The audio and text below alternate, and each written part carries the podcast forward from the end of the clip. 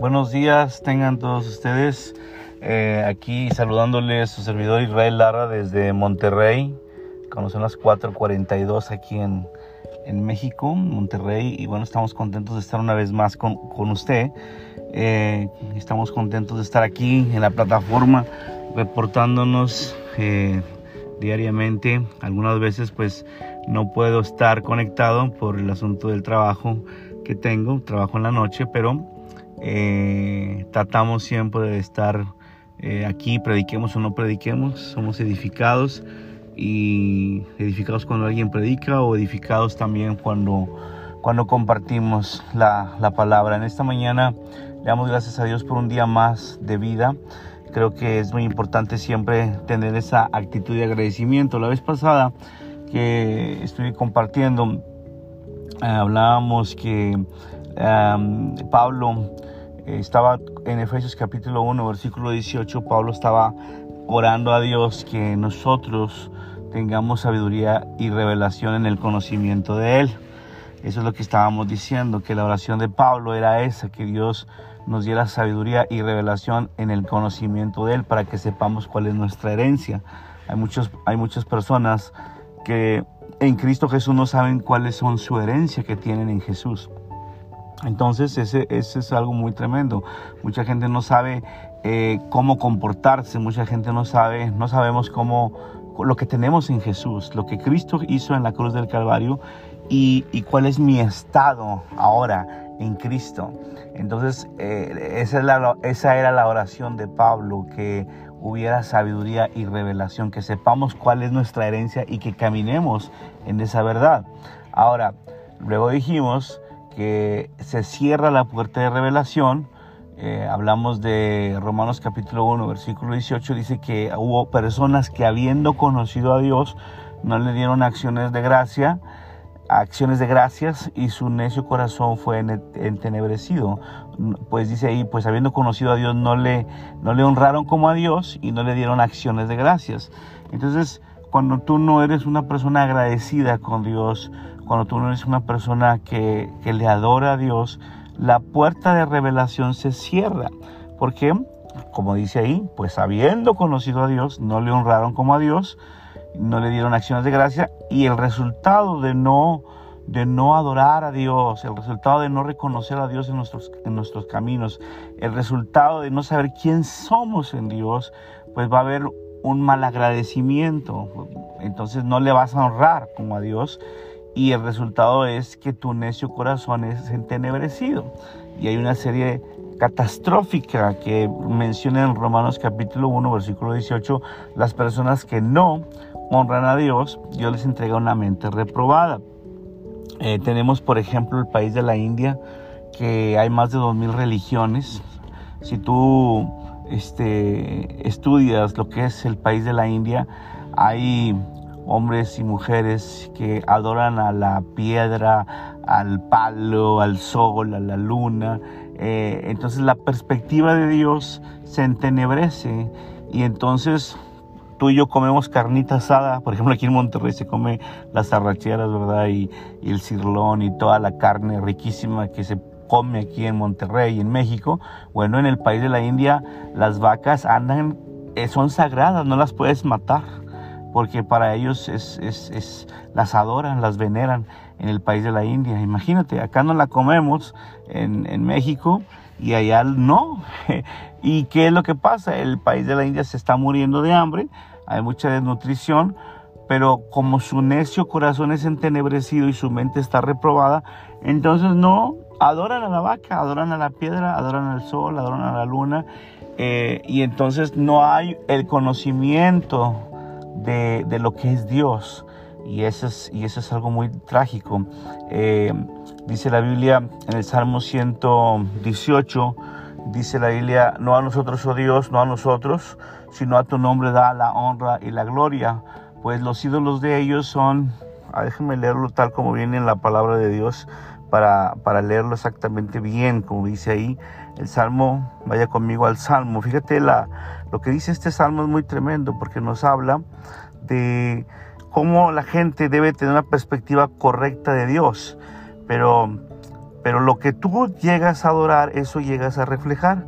Salmo capítulo 115, versículo 8. Fíjate lo que dice el Salmo 115. A ver, aquí está. Salmo 115, versículo 1. Salmo 115, 1 dice, Señor, glorifícate a ti mismo y no a nosotros. Glorifícate por tu amor y por tu verdad, porque aquí han de preguntar los paganos, ¿dónde está nuestro Dios?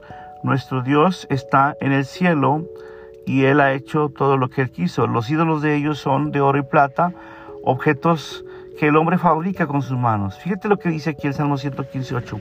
Tienen boca, más no hablan, tienen ojos, más no ven, tienen orejas, más no oyen, tienen narices, más no huelen, tienen manos, más no, no tocan, tienen pies, más no andan, ni, con, ni un sonido sale de su garganta. Semejantes son aquellos que los fabrican y quienes confían en ellos. Aquí hay un principio muy tremendo. Lo que tú llegas a adorar, lo llegas a reflejar. Wow, lo voy a repetir otra vez. Lo que tú llegas a adorar, lo llegas a reflejar. Lo que tú adores, eso vas a reflejar. Entonces, eh, la conclusión mental que tú tengas, la fe que tú tengas en algo, es lo que tú vas a reflejar, es lo que dice el Salmo 115.8. Y específicamente está diciendo, los ídolos de ellos tienen ojos, más no, andan, tienen, tienen, tienen pies, más no andan, tienen manos, más no palpan, tienen nariz, más no huelen, tienen orejas, más no, no oyen. Y luego dice, y semejantes son aquellos que confían en ellos y cualquiera que los hace. Entonces, hay un principio, lo que tú adoras, eso llegas a reflejar. Y esa es la oración de Pablo.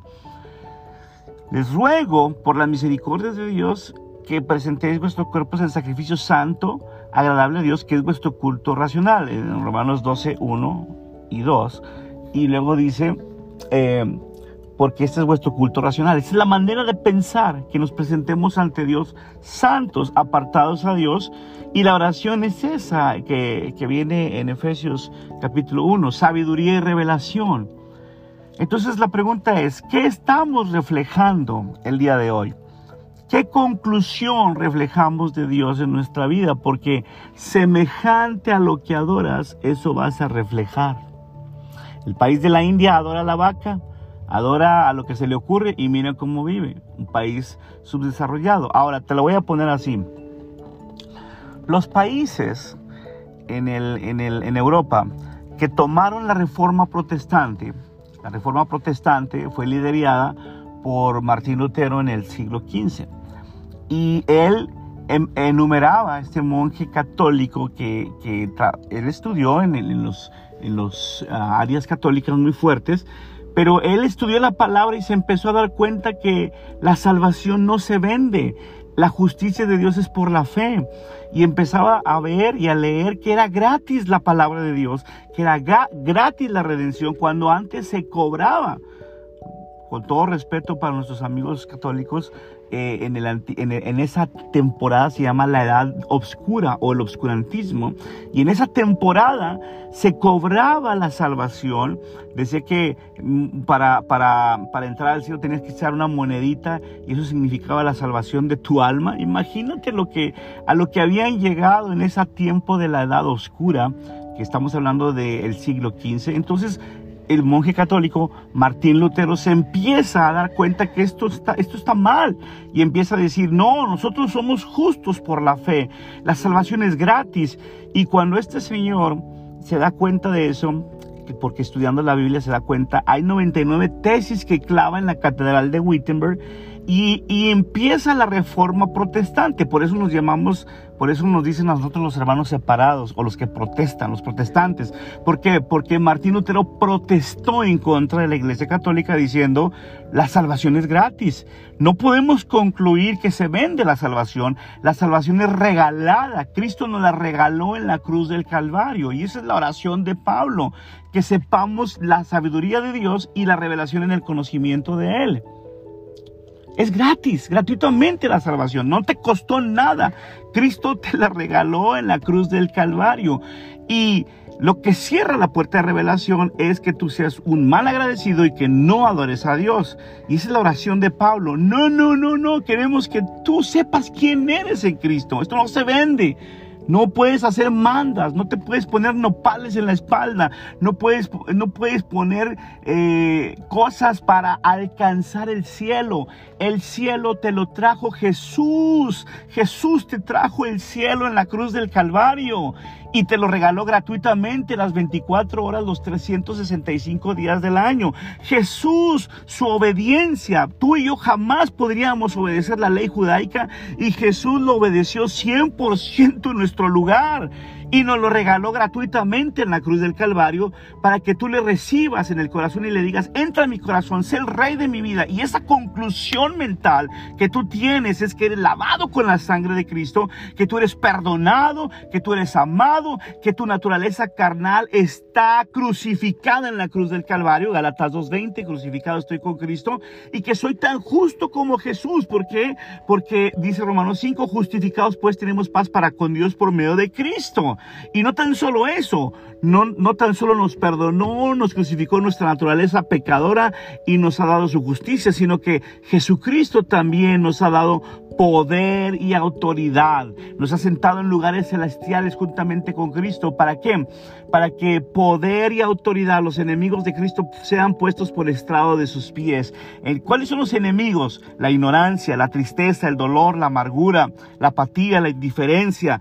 Cristo Wow, Cristo nos regaló su obediencia en la cruz del Calvario. ¿Para qué? Para que sepas cuál es tu herencia. Para que no estés adorando a la vaca, no estés adorando la, no estés adorando la madera, no estés adorando, no concluyas mal. Mira, en México aquí hay miles de personas que adoran a la Virgen de la Santa Muerte. Tiene miles de seguidores. Mira, mira y cómo vive la gente. Oh, qué tremendo. Hay muchas religiones que nos imponen sus criterios, sus esfuerzos humanos. Hay otra religión que te embarras lodo y hay otras que te hacen revolcar y hay otras que te ponen cargas duras de llevar. Cuando Cristo no hace eso, Jesucristo lo único que pide es un corazón contrito y humillado. Dice la Biblia que Él vino a salvar lo que se había perdido. Lo único que Cristo, que Cristo pide es que le creas que le creas y que le obedezcas por fe. Una vez que le crees, le recibes en el corazón y concluyes bien quién eres, cuál es tu nuevo estado entonces. Tu nuevo estado en Cristo es que has sido lavado con la sangre de Él.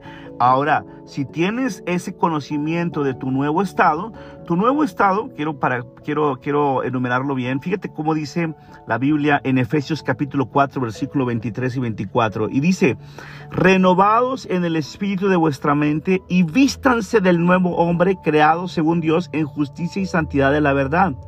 Aquí dice que debemos de renovarnos en el espíritu de nuestra mente porque para Dios estas verdades que estamos aprendiendo son verdades y son depósitos que Dios nos ha dado. Tu, tu estado es que ahora en Cristo estás santo. Tú no eres santo por chulo. No, tú eres santo porque Cristo te apartó en la cruz del Calvario para que tuvieras su sangre y su naturaleza. Según tu segundo estado es que tienes la naturaleza de Dios. Tu primer estado es que eres apartado, eres santo. La palabra santo es apartado. Tú y yo no estamos apartados para pecar, para mentir, para robar, para estar enfermos toda la vida. No, tu primer estado es que eres santo a través de la sangre de Cristo, eres apartado. Tu segundo estado es que tienes la naturaleza de Dios. Ya no tienes la naturaleza pecadora, ahora tienes la naturaleza de Cristo. Él pagó un precio y fuiste comprado con sangre. No, para que estés enfermo y para que estés llorando todo el día. No, fuiste comprado con sangre. ¿Para qué? Para que vivas una vida de poder y autoridad. Y tu tercer estado es que ahora estás bien delante de la ley. Los requerimientos de la ley judaica en el Antiguo Testamento es que nadie podía estar perfecto delante de la ley. Santiago 2.10 dice que si obedecías la ley y ofendías en un punto no eras perfecto. La Biblia dice en Deuteronomio 6:25 que eras, tenías la justicia de Dios cuando obedecías la ley 100%. Nadie en el Antiguo Testamento pudo obedecer la ley judaica. Nadie, no había justo ni aún uno. Pero Cristo, desde su inicio, desde su infancia, desde su adolescencia, dice Mateo capítulo 5, versículo 17, dice, no vine para quebrantar la ley de los profetas, vine para cumplir la ley. Jesús desde su infancia, desde su adolescencia, desde su juventud, obedeció la ley 100% en mi lugar. Él sabía que tú y yo nunca íbamos a obedecer la ley. Él la obedeció. Entonces, tu tercer estado es que Cristo te puso perfecto delante de la ley judaica. Qué tremendo. Ahora en Cristo tenemos que, Deuteronomio 28, una vida de bendición. La vida de bendición era nada más para las personas que obedecían la ley judaica. Y por eso Cristo operaba en prodigios, milagros y señales. Entonces, ahora en Cristo, tú y yo podemos ser sanados y podemos ser usados por Dios para sanar. Cristo en nosotros puede, puede usarte para que vayas y ores por enfermos. En mi nombre pondrán manos y sanarán. Es lo que dice el encargo de Marcos capítulo 16. Tu cuarto estado es que estás sentado a la diestra de Dios. Tú y yo estamos sentados a la diestra de Dios. ¡Wow! ¡Qué tremendo! Tú no estás sentado a la diestra de cualquier persona. Tú y yo estamos sentados con Cristo. ¡Wow! Cristo está ahora gobernando nuestras vidas y estamos juntamente con el quinto estado. Ahora el poder de Dios está en ti. Qué tremendo. No tienes cualquier poder. Dice Juan capítulo 14, versículo 12, de cierto, de cierto digo que el que en mí cree, mayores cosas hará mayores cosas hará. Es lo que dice Juan 14, 12. Entonces, tu quinto estado es que el poder de Dios está en ti. Mi pregunta en esta mañana es, ¿cuál es tu estado? ¿En qué estado estás viviendo? ¿En qué vida estás viviendo hoy en día? ¿En un estado de derrota o en un estado de victoria? ¿Cuál es tu estado hoy en día? ¿En un estado de sanidad o en un estado de queja? ¿Cuál es tu estado hoy en día? ¿En dónde estás parado? Hoy el Espíritu Santo te está diciendo en dónde estás parado y más vale que estemos parados en cimientos correctos. Efesios capítulo 2, versículo 20 dice que estemos parados en los fundamentos apostólicos y proféticos, siendo la piedra del ángulo Jesucristo mismo en quien todo edificio está coordinado, creciendo para ser un templo santo apartado de Dios. En esta mañana pido que Dios entre a tu corazón y que sea el rey de tu vida. Y si eres cristiano, que esta revelación de quién es Él sea práctica en tu vida. Dios te bendiga.